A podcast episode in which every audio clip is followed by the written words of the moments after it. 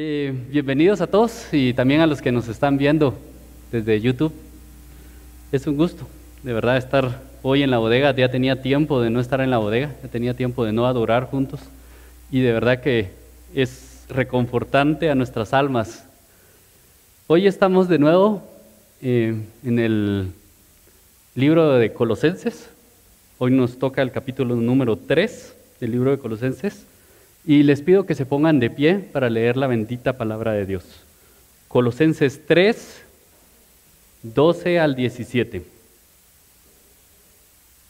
Colosenses 3, 12 al 17. Estaré leyendo de la versión NBLA. Entonces ustedes, como escogidos de Dios, santos y amados, revístanse de tierna compasión, bondad, humildad, mansedumbre y paciencia Sopórtense unos a otros, perdonándose unos a otros. Si alguien tiene queja contra otro, como Cristo los perdonó, así también háganlo ustedes. Sobre todas estas cosas, vístanse de amor, que es el vínculo de la unidad. Que la paz de Cristo reine en sus corazones, a la cual en verdad fueron llamados en un solo cuerpo, y sean agradecidos. Que la paz de Cristo habite en abundancia en ustedes con toda sabiduría enseñándose y amonestándose unos a otros con salmos, himnos y canciones espirituales, cantando a Dios con acción de gracias en sus corazones. Y todo lo que hagan de palabra o de hecho, háganlo todo en el nombre del Señor Jesús, dando gracias por medio de Él a Dios Padre. Oremos. Dios, agradecemos tu bendita palabra. ¿Qué sería de nuestra iglesia sin tu bendita palabra? ¿Qué sería de nuestras vidas sin este bien tan preciado? Es en tu palabra que encontramos un ancla segura para nuestras vidas. Es tu palabra que puede renovar nuestros corazones. Solo tu palabra, Señor. Hoy te pido que silencies todas mis palabras y que todo lo que yo diga sea conforme a lo que tú ya has dicho para que no brillen mis palabras, sino que brille tu palabra, que es viva y eficaz. Cristo, que Cristo sea glorificado sobre todas las cosas y que tu evangelio sea expuesto hoy. En el nombre de Jesús. Amén. Pueden sentarse. Relaciones interpersonales. Pensemos un, momento en ellas. Ahí es donde encontramos lo mejor y lo peor de la vida. En ellas encontramos el placer de ser amado y amar. Risas, caminar juntos, disfrutar un buen asado, uff, carne, crecer juntos. En ellas también hay creatividad, hacemos empresas, ayudamos a otras personas, innovamos, inventamos, cambiamos, crecemos juntos. Relaciones. Pero también en ellas es donde se pierde la esperanza. En ellas se pierde el amor. Aquí es donde experimentamos la más profunda soledad. Ahí es donde experimentamos el rechazo. Ellas nos pueden despojar de la creatividad el deseo de continuar en nuestra vida nos pueden enojar, nos pueden frustrar. Benditas relaciones, las amamos y las odiamos. Las buscamos y las evitamos. Y cuando estamos hablando de relaciones regularmente tenemos dos formas de enfrentar esta situación. Tratamos de controlarlas o tratamos de alejarnos. En la primera, tenemos la idea que yo controlo todo mi entorno y voy removiendo de mi vida todo aquello que no se somete a mis deseos y a mis anhelos. Frases como, mantén alejado a las personas que intentan menospreciar tus ambiciones. No puedes esperar vivir una vida positiva si te juntas con personas negativas. Deja ir a las personas tóxicas en tu vida. Es un gran paso para amarte a ti mismo. Uf, qué hermosas palabras, ¿verdad? Estas frases, aunque se oyen bonitas, realmente en el fondo están diciendo que nosotros podemos controlar y remover todas las relaciones que no se sometan a lo que yo quiero. Y lamentablemente eso nunca es posible. No las puedes remover de tu vida. Todo aquel que ha pisado en esta tierra por cinco minutos sabe que esas relaciones van a mantenerse ahí. La segunda es que podemos tratar de alejarnos de las relaciones. Tener relaciones sumamente superficiales. No tener amigos o pocos amigos. Y relacionarnos simplemente para un objetivo específico. El mecánico con el mecánico. Yo me relaciono, ¿por qué? Porque él es mi mecánico. Con el que me corta el pelo, solo a cortar el pelo. Voy, yo no hablo con él, yo no me relaciono con él, yo solo quiero que me corte el pelo. Hay muchísimos estudios que demuestran que la soledad y la depresión en la, en la población adulta está aumentando a un ritmo acelerado. Y no es ahora una condición solo de los adultos. Los ancianos están quedándose solos en los asilos, los jóvenes están quedando solos en internet, increíblemente eso ahora, y los niños están aislados. Estamos sufriendo el mal de aislarnos unos de otros. Y aunque estas dos opciones parecen desconectadas entre sí, tienen un gran tema en común. Esas famosas palabras de la serpiente que dijo en el huerto de Edén, serán como Dios. En cuanto a las relaciones, queremos ser el centro, que todo gire alrededor de nuestros gustos y nuestros anhelos, que todo se someta a nuestro dominio. Y aquel que no lo haga, la va a pagar. Pero en el Evangelio vemos algo completamente distinto. El Evangelio nos impulsa a tener relaciones redentoras donde Cristo es el centro. Esa es la idea principal que nos guiará el día de hoy por todo el sermón. Voy a repetirla. El Evangelio nos impulsa a tener relaciones redentoras donde Cristo es el centro. Los versículos que acabamos de leer nos recuerdan eso. Tú no eres el centro. Suena doloroso, ¿verdad? Tú no eres el centro. Y ese es mi primer punto. Tú no eres el centro. En el Evangelio vemos una forma totalmente distinta de ver las relaciones. Cada persona que llega a nuestra vida, tanto las malas como las buenas, tienen un propósito específico en las manos de un Dios bueno cada persona que te disgusta, que que, ay, ay, ay, ese mal hábito que te irrita, esa persona que habla demasiado, o tal vez aquella persona que ya no habla y que quieres que hable. Todas esas interacciones están guiadas y orquestadas por un Dios soberano que está cumpliendo su propósito. Está cumpliendo su propósito en tu vida.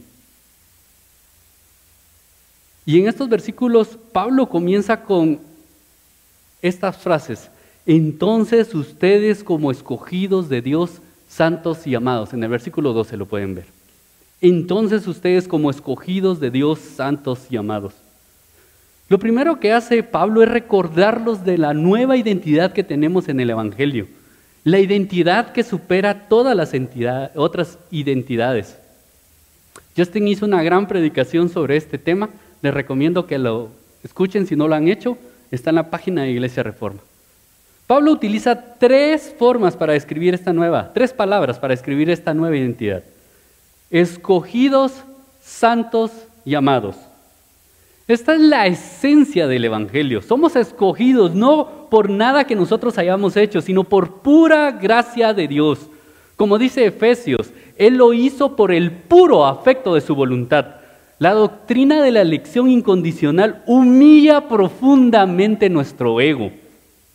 No hay nada bueno, nada, nada bueno que hayas hecho para merecer el favor de Dios. Todo lo hizo Él por gracia. No fue ni tu potencial, no fue ni tu fe futura, no fue algo que hayas hecho, todo lo hizo Dios por gracia. Y eso nos humilla profundamente. No somos el centro. También Pablo nos recuerda que somos santos, apartados. Dios nos ha elegido para ser diferentes a este mundo, así como dice Romanos 12, y no se adapten a este mundo, sino transfórmense mediante la renovación de su mente. Y por último, Pablo nos llama amados. En Él somos conocidos específicamente. Nosotros no somos nada más un número. No somos un rostro en medio de un mar de rostros. No somos parte de los miles de millones de este mundo sin sentido. Somos suyos. Ya no nos pertenecemos a nosotros mismos. Le pertenecemos a alguien más grande que nosotros mismos. Somos amados. Y esto es donde empieza Pablo. En el Evangelio. Pablo antes de empezar a hablar de nuestras relaciones, empieza por el Evangelio. ¿Y eso por qué? Porque solo en el Evangelio podemos encontrar transformación en nuestras relaciones. Así como una casa debe ser construida desde las bases sólidas y no sobre arena, nuestras relaciones deben estar cimentadas y arraigadas por el Evangelio. Ninguna otra cosa. Nada en esta, en esta vida tendrá los atributos necesarios para hacer que esas relaciones permanezcan. Nada. ¿Quieres tener relaciones profundas con seres amados? ¿Quieres tener un mejor matrimonio? ¿Quieres tener amigos que te aman y te hacen sentir amados? Déjame decirte que eso no empieza con una lista de buenos consejos. Busquen una buena comunicación entre ustedes. Pasen tiempo juntos. Compartan largas horas. Compartan pasatiempos y alegrías. Estos consejos, aunque se oyen buenos, realmente no tienen la profundidad que el Evangelio tiene son totalmente superficiales. Solo el Evangelio puede lograr un cambio profundo y permanente en nuestras relaciones. Comienza por el Evangelio. Recuerda tu identidad. Recuerda lo débil que eres, lo necesitado que eres, lo necesitado de la gracia divina. Recuerda cuánto Cristo ha hecho por ti. Recuerda las cantidades de veces que Cristo te ha perdonado y te ha tenido paciencia. Recuerda el Evangelio. Solo el Evangelio puede transformar profundamente nuestras relaciones. Solo el Evangelio puede transformar profundamente nuestras relaciones. Y este Evangelio produce una nueva vida. Noten el versículo 12 lo que sigue. Revístanse de tierna compasión, bondad, humildad, mansedumbre y paciencia. Pablo muchas veces utiliza esa frase en el Nuevo Testamento, revístanse, vístanse, y a los que estudiemos en la comunidad de San Cristóbal, que hoy estamos acá, gracias a Dios, divina soberanía de Dios, vimos esa palabra, vístanse de la armadura de Dios. Pablo expresa la idea de nuestra santificación progresiva. Por así, por así decirlo de otra manera, convertirnos en lo que ya somos si estás en Cristo, ya eres, vamos a decirlo, escogido, santo y amado. ¿Cómo es? Escogido y amado. Eso eres, esa es tu nueva naturaleza. No te lo tienes que ganar, no tienes que empezar a vivir esforzándote en tus propias fuerzas. Ya eres, como Justin nos recordó la semana pasada, Cristo está en ti, el Espíritu Santo está en ti, renovando todos tus afectos, todos tus deseos, todos tus anhelos. ¿Para qué? Para conformar a Cristo en tu vida. Ya eres eso. Pero ahora tienes que aprender a vivir según esta nueva identidad que tienes en Cristo. Ahora eres amado, eres perdonado. Y eso es lo que debe de impulsar tu vida a revestirte, a revestirte cada día de las cualidades que menciona ahí Pablo. Y comienza Pablo con tierna compasión. Esta cualidad que nos permite dar el beneficio de la duda. Permite pensar que tal vez yo no tengo toda la información para juzgar las actitudes de la otra persona. Yo no sé lo que esa otra persona está viviendo en este momento por lo cual está teniendo esta situación. Así que yo, con tierna compasión, no respondo igual que él. me permite preguntar antes de condenar. Me permite escuchar antes que el enojo. Me permite tratar de entender antes de expresar frustración.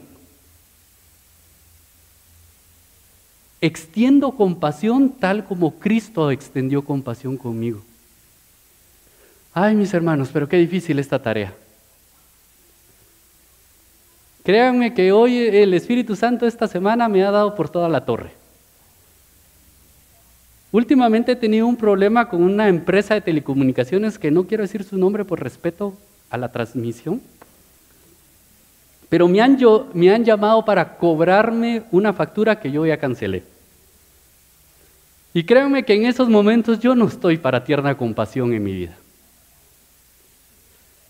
Yo ya tengo hasta guardado el número de teléfono y cuando suena ese teléfono yo ya sé qué voy a decirle, de qué se va a morir la persona, todo. Empiezo a reclamar y a, enojarme. Esta semana el Espíritu Santo ha demostrado que en mi corazón hay una autojusticia tan grande. ¿Cuánto necesito crecer en eso, hermanos? Tierna compasión. Y créanme que de estas, cada una de estas palabras podríamos sacar unos tres sermones. Y me van a perdonar, pero voy a ir un poco rápido en estas palabras. Pero si lo tienen dudas, platíquenlo en casa. a continuación se nos llama a la bondad. Esta es una disposición de mente y de corazón para buscar el bienestar de nuestro prójimo. La persona bondadosa está dispuesta a sacrificar sus propios intereses para mostrar bondad. El hombre bondadoso disfruta ver el bienestar de otra persona y se alegra cuando ellos están bien. Está dispuesto a sacrificar sus propios intereses para que esta persona esté bien. en tercer lugar, Pablo nos llama a la humildad. Me gusta mucho la definición de Timothy Keller sobre esto en su libro Autoolvido. Es un libro pequeñito que les recomiendo que lo lean.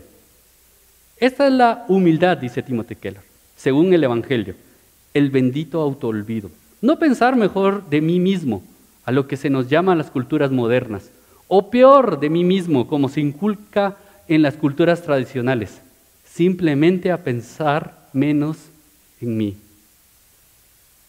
Es todo lo contrario al orgulloso. El orgulloso quiere que gire todo alrededor de él, sus gustos, sus anhelos, sus necesidades. Pero el humilde se puede hacer a un lado y escuchar a, un a su prójimo. El humilde se hace a un lado. Esto no se trata de mí, yo soy humilde. Como dice Martin Lloyd Jones, el que está en el piso no tiene miedo de caerse. Luego Pablo menciona la mansedumbre. Y esta no es una debilidad de carácter, ay, es que eres manso. No. La mansedumbre es poder bajo control. Esa palabra en griego que era utilizada para los caballos. Aunque el caballo tenía todo el poder para ir a todo galope, es totalmente controlado por ese pequeño freno en su boca. Poder bajo control. El hombre manso controla su temperamento, controla su molestia, controla su lengua. Aunque puede devolver mal por mal, él decide callar antes de lastimar. Él decide controlar su poder. Mansedumbre. Y finalmente Pablo nos llama a la paciencia.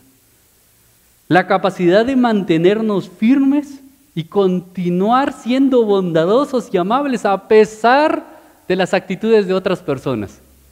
¿Cómo es de difícil eso, verdad? Cuando nos hacen bien es muy fácil hacer el bien. Pero cuando las actitudes no son muy buenas hacia nosotros, es difícil ser paciente.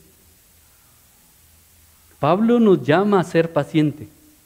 Ahora te pregunto, ¿cómo lucirían nuestras relaciones si todos los días nos vestiríamos de estos atributos? ¿Cómo luciría tu hogar, tu trabajo, tus interacciones con los vecinos, con la señora que habla de más ahí en el vecindario? A mí me han dicho, Nuestro llamado es que cada día dejemos a la basura, tiremos a la basura esa vieja naturaleza y seamos unos buenos representantes de nuestro Señor y nuestro Salvador. Revístanse, tomen todo lo que el Señor ya les ha dado. Y ahora esto no quiere decir que no tengamos conflictos como hijos de Dios. Más bien quiere decir que manejamos los conflictos de forma totalmente diferente. Miren lo que dice el versículo 13, soportándose unos a otros y perdonándose unos a otros. Si alguien tiene queja contra otro, como Cristo los perdonó, así también háganlo ustedes. Pablo está asumiendo que van a haber personas que van a ser difíciles de soportar y difíciles de perdonar. Amén. Todos decimos amén. Hay, personas que son difíciles de perdonar y de soportar. ¿Y saben quiénes son esas personas? Nosotros mismos. Pero ¿sabe qué? Pablo eleva el estándar, así como Cristo los perdonó. Voy a hacer una pregunta. ¿Cuánto Cristo te ha perdonado? ¿Estás consciente de la profundidad de tu pecado? De lo mucho que necesitas a Cristo y cuánto Cristo te ha perdonado en, tan solo esta semana. ¿Cuánto Cristo ha perdonado en tu vida? ¿Cuántas veces a Él ha demostrado paciencia, bondad, misericordia hacia tu vida? La diferencia primordial en esta nueva comunidad de fe es que manejamos nuestras diferencias de una forma totalmente diferente. Ahora tenemos el ejemplo más impresionante que podemos imitar y la motivación más poderosa para hacerlo. ¿Y cuál es esa motivación? El Evangelio. Recuerda tu nueva identidad, escogidos, santos y amados. Esa es nuestra nueva identidad y eso debe impactar en nuestras relaciones especialmente en medio del conflicto.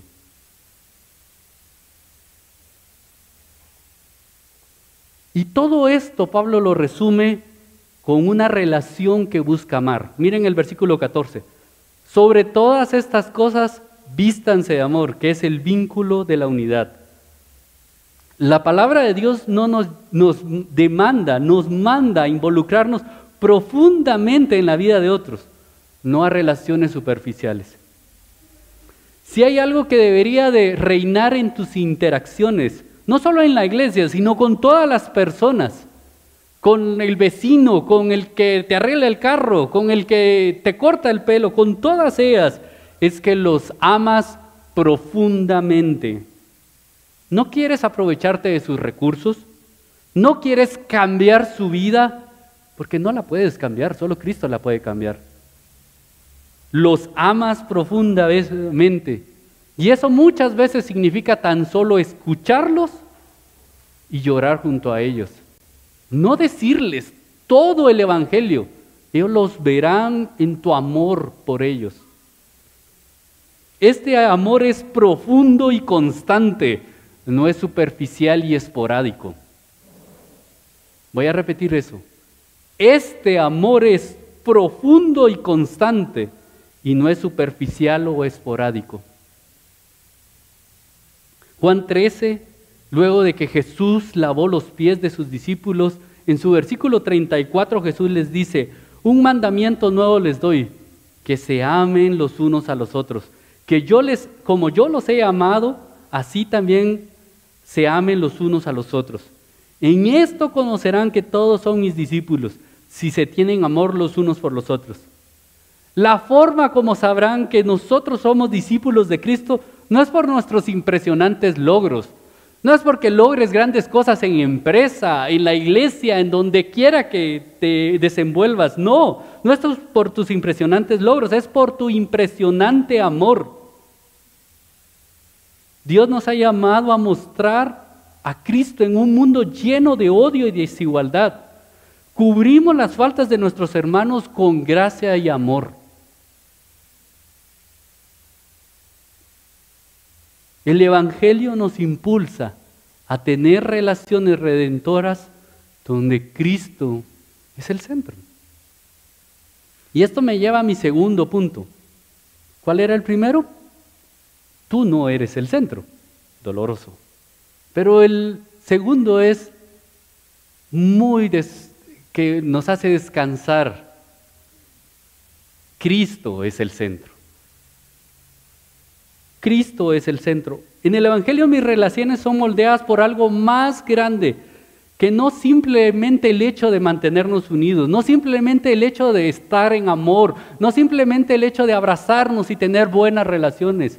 En el Evangelio se enfoca en un bien mayor. Como dice Richard Bonhoeffer en su libro Vida en Comunidad, el amor espiritual en cambio cuya raíz es Cristo, le sirve solo a Él y sabe que no hay otro acceso directo al prójimo si no es Cristo.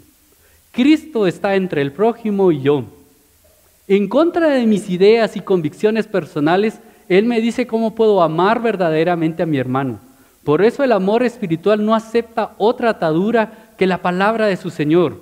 Cristo puede exigirme en nombre de su caridad y su verdad que mantenga o rompa el lazo que me une a otros. En ambos casos debo obedecer a pesar de las protestas de mi corazón.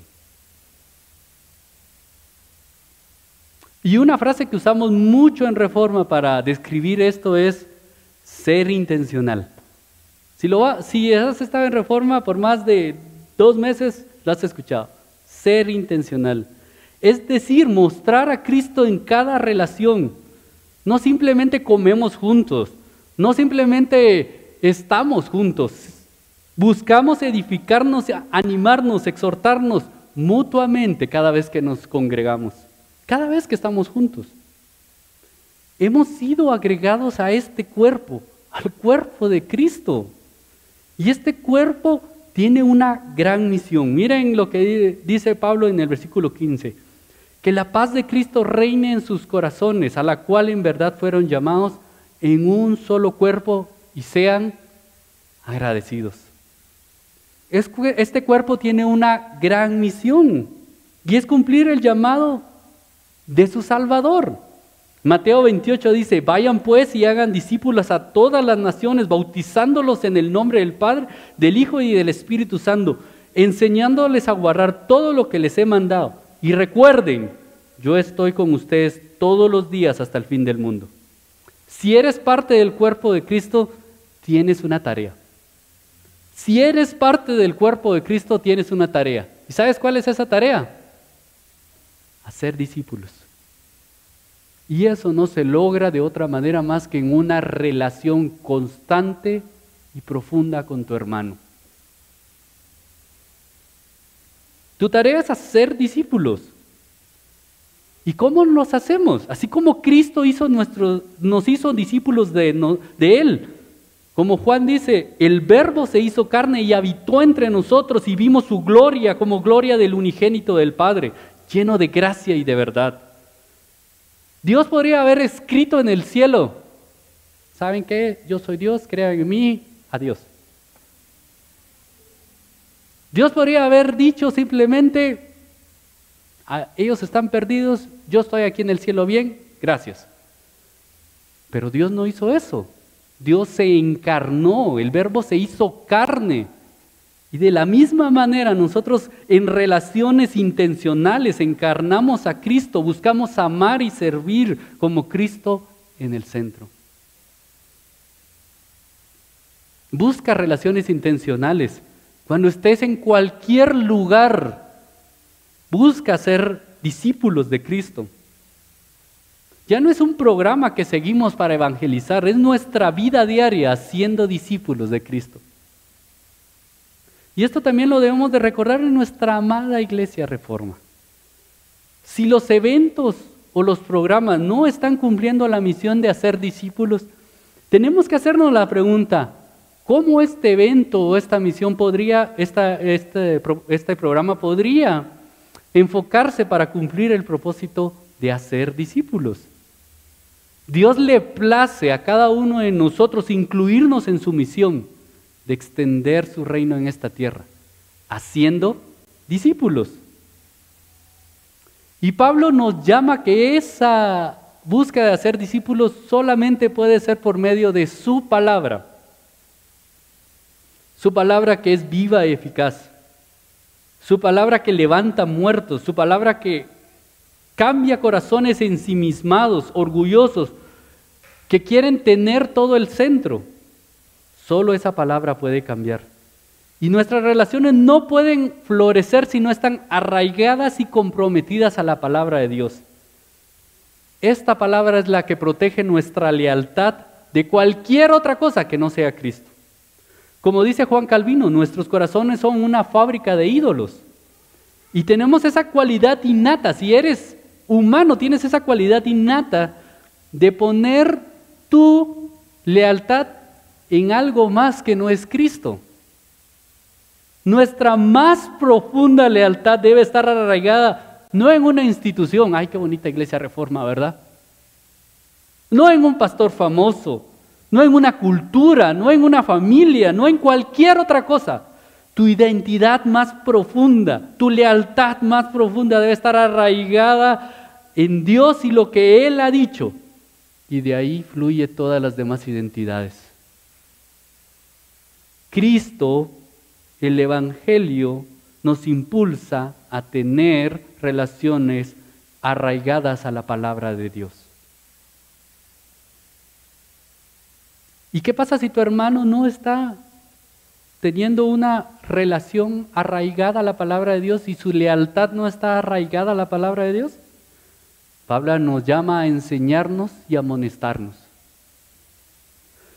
Ay, pero esa cultura chapina que nos cuesta tanto esto. Amamos las reuniones, ¿verdad? Amamos los churrascos, yo los amo. Pero cuando vemos a un hermano en pecado, decimos frases como, cada quien dará cuentas de su propia vida. A mí no me gusta meterme en la vida de los demás, yo no soy metiche. Y aunque estas palabras se oyen bonitas, lo que realmente estás haciendo es un odio pasivo. Paul Tripp lo dice de esta manera. No somos capaces de confrontar en amor porque hemos cedido en formas pasivas y sutiles de odio. No hay terreno neutral entre el amor y el odio. Nuestra respuesta a los pecados de los demás está motivada o bien por el segundo gran mandamiento de amor o por algún tipo de odio. ¿Cómo si ves a un hermano que va directo al infierno, ahogándose en su propio pecado, ¿cómo no lo vas a exhortar en amor y enseñarles? Eso sería odiar a tu hermano si no lo haces de esa manera.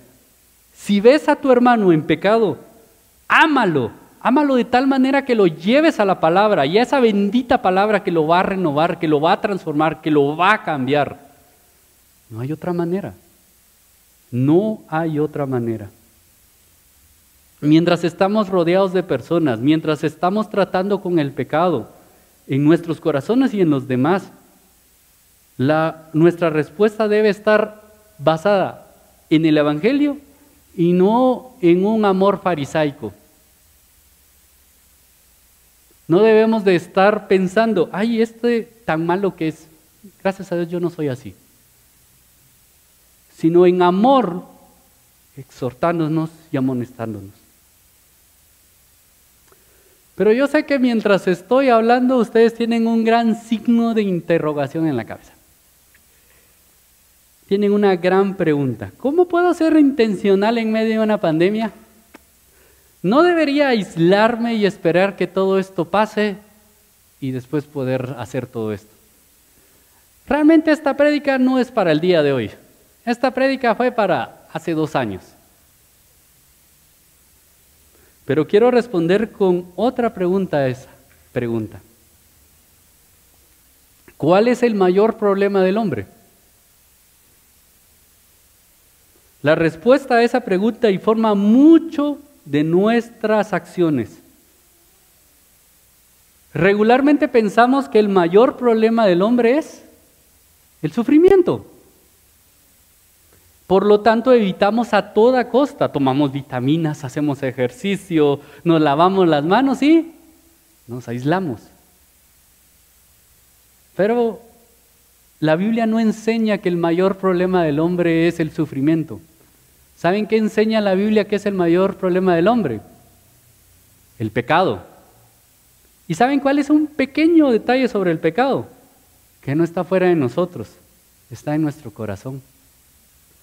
Jeremías nos dice, más engañoso que todo es el corazón y sin remedio, ¿quién lo comprenderá?